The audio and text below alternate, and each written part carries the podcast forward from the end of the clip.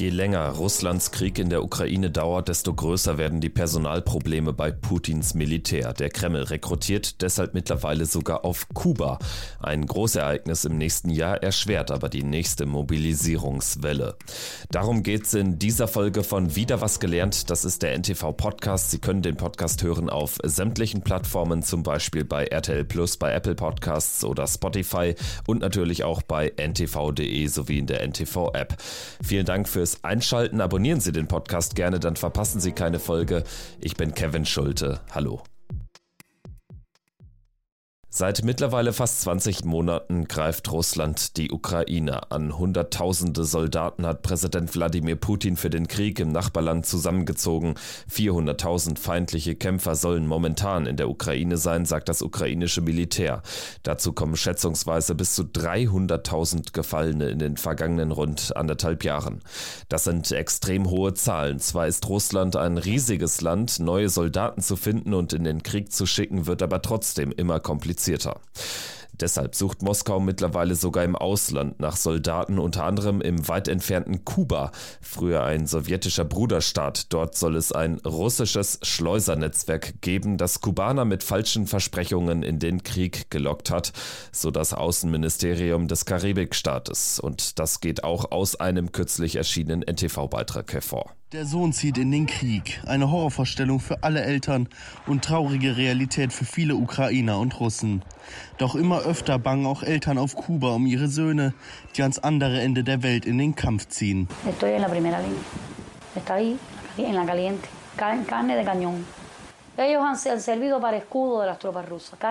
Ihr Sohn war eigentlich von Russland angeheuert worden, um zerstörte Infrastruktur wieder aufzubauen. Stattdessen wurde er in den Kampf geschickt.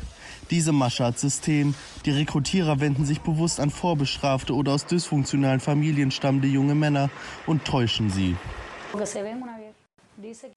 Mehrere hundert Kubaner sind nach Einschätzung der Regierung in der Ukraine im Einsatz. Kuba spricht von illegalem Menschenhandel und will das Schleusernetzwerk zerschlagen. Erst kürzlich wurden auf Kuba 17 Männer verhaftet, die verdächtigt werden, für den Krieg in der Ukraine rekrutiert zu haben.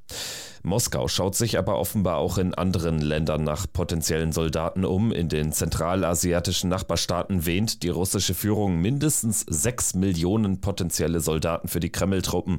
Das hat das britische Verteidigungsministerium herausgefunden.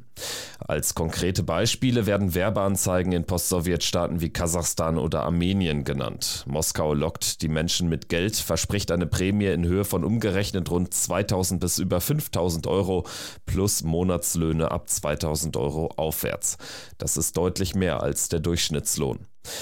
Der hohe Sold kann aber nicht nur auf die Menschen im benachbarten Ausland verlockend wirken, sondern auch auf die Bewohner entlegener Gebiete innerhalb Russlands. In Jakutien zum Beispiel im Fernen Osten oder in Bujatien an der Grenze zur Mongolei verdienen die Menschen pro Monat durchschnittlich weniger als 400 Euro. Das Geld ist für sie also ein gutes Argument, in den Krieg zu ziehen, hat der russische Ökonom Wladislav Inozemtsev hier zuletzt bei Wieder was gelernt deutlich gemacht. Look, we have not too much money, so we should, I should do something. Natürlich sprechen die Menschen darüber, dass das Geld nicht ausreicht und überlegen, ob man sich in einer anderen Stadt einen anderen Job suchen sollte. Sie reden auch darüber, dass sie 600.000 Rubel auf die Hand bekommen, wenn sie sich bei der Armee melden. Und wenn sie anschließend ein halbes Jahr kämpfen, dann ist das nochmal eine Million Rubel zusätzlich. Dann können Sie Ihre Hypothek zurückzahlen oder Ihre Tochter zum Studieren nach Moskau schicken. Das ist ganz normal. Diese Gespräche gibt es täglich. To Moscow for study and something like this. This is uh, quite normal and uh, such talks are uh, conducted every day. In Russland ist Sterben inzwischen in vielen Fällen lukrativer als Leben. Inozemtsev spricht deshalb von der Ökonomie des Todes. Stirbt ein Rekrut im Krieg, ist für die Hinterbliebenen finanziell gesorgt. Wenn sich ein Familienmitglied freiwillig für den Kriegsdienst meldet und im Einsatz fällt, werden etwa 30.000 Euro ausgezahlt, eine ziemlich hohe Lebensversicherung, die Putin erst diesen Sommer per Erlass eingeführt hat. Hinzu kommen 5 Millionen Rubel, derzeit etwa 48.000 Euro, als sogenannte Einmalzahlung des Präsidenten, die es seit März 2022 für die Familien von Kriegstoten gibt. Auch das russische Verteidigungsministerium zahlt eine Entschädigung. Seit Anfang dieses Jahres sind das gut 45.000 Euro. Hinzu kommen etwa 10.000 Euro von der jeweiligen regionalen Behörde. In Summe sind das also umgerechnet über 130.000 Euro. In den ärmsten Regionen Russlands müssen Menschen für diese Summe 30 Jahre lang arbeiten. Dem russischen Präsidenten geht es nicht darum, besonders motivierte oder gut ausgebildete Männer zu rekrutieren. Allein die Masse an Menschen sei entscheidend für ihn, sagt Sicherheitsexperte Christian Mölling von der Deutschen Gesellschaft für Auswärtige Politik im Stern-Podcast Ukraine die Lage. Mittlerweile dürfte jede russische Familie Menschen haben, die als Kanonenfutter in diesen Krieg geschickt worden sind. Das ändert aber nichts daran, dass die Menschen an der Führung, das ist ja nicht das System, die Menschen an der Führung, also Putin darauf sicherlich auch gar keine Rücksicht nehmen werden. Ähm, es geht nur um die Masse von Menschen, die man da ins Feld führen kann. Das ist eigentlich alles, um, um das es offensichtlich geht. Doch manchmal reicht selbst vergleichsweise viel Geld nicht aus, um Männer in den Krieg zu locken. Es gibt auch etliche Berichte über Zwangsrekrutierungen, vor allem in den von Russland besetzten ukrainischen Gebieten.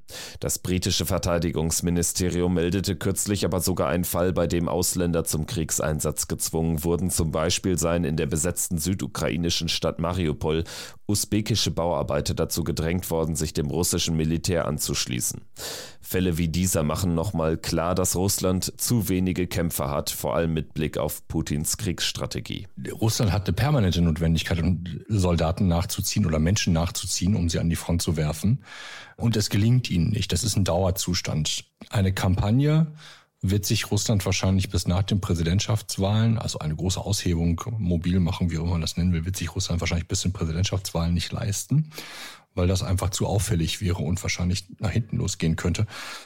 Und eher die, ähm, die rechten Kräfte möglicherweise noch viel stärker ähm, stärken könnte, beziehungsweise aber auf alle Fälle einen Kontrollverlust äh, im Kreml verstärken könnte. Ich glaube, das ist die, die Aussicht, die man scheut.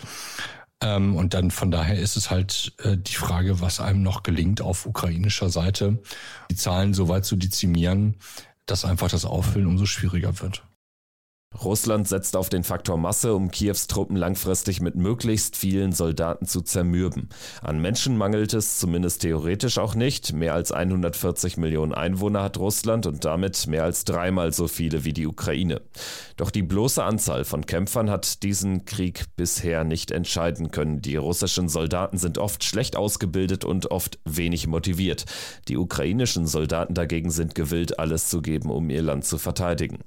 Nächstes Jahr will sich Putin für nochmal sechs Jahre als Präsident wiederwählen lassen. Vorher will der Kreml eine weitere große Mobilmachung unbedingt vermeiden, um keine schlechte Stimmung im Land zu haben. Putin will vor den Präsidentschaftswahlen im kommenden Jahr also kein Risiko mehr eingehen. Das erklärt dann auch die Anwerbeversuche des russischen Militärs zum Beispiel in Zentralasien oder der Karibik. Auf Kuba scheint der Kreml unterdessen sogar bereits einen Schritt weitergekommen zu sein. Der Botschafter in Russland ließ jedenfalls zuletzt durchblicken, dass es in Zukunft ja Möglichkeiten für eine legale Rekrutierung von Kubanern geben könne. Ob dies aufgrund von Druck aus Russland oder aus alter sozialistischer Brüderlichkeit geschieht, ist nicht bekannt. Das war wieder was gelernt zu den Personalproblemen beim russischen Militär. Danke fürs Zuhören. Wenn es Ihnen gefallen hat, abonnieren Sie den Podcast doch gerne. Danke und bis zum nächsten Mal.